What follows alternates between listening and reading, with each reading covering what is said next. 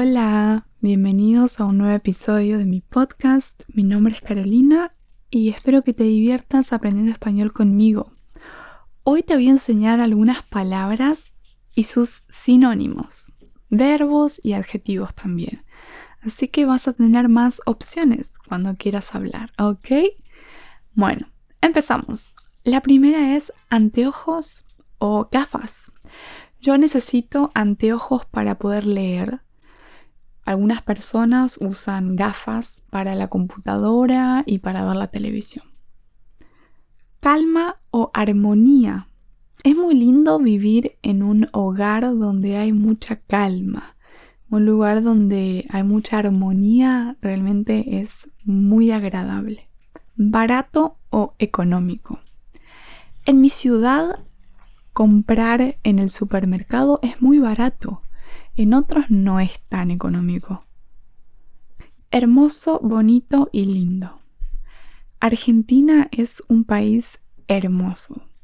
Mi vecina tiene un gato que es tan bonito. Igual a mí me gustan mucho los perros, me parecen los animales más lindos. Cabello o pelo. Mi pelo es un poco corto. El año pasado mi pelo era más largo, pero ahora lo tengo corto. Entender y comprender. A veces no puedo entender mi propia letra.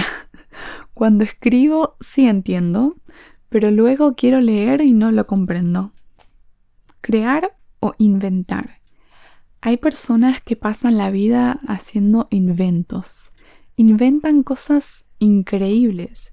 Yo la verdad intento crear algo y no, no hay caso. Elegir o escoger. Cuando tengo que comprar algo, realmente me parece difícil escoger.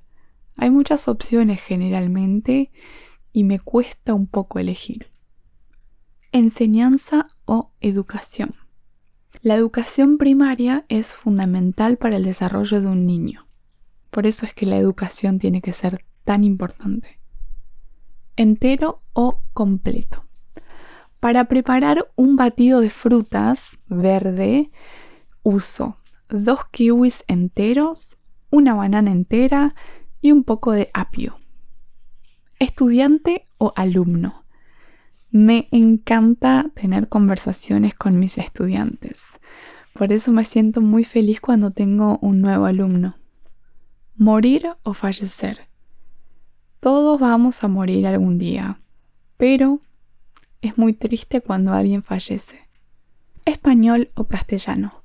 En España generalmente usan español, pero castellano es el mismo idioma. Bueno, espero que hayas aprendido algunas palabras nuevas y que las puedas usar cuando hables español. Nos vemos en el próximo episodio. Chao.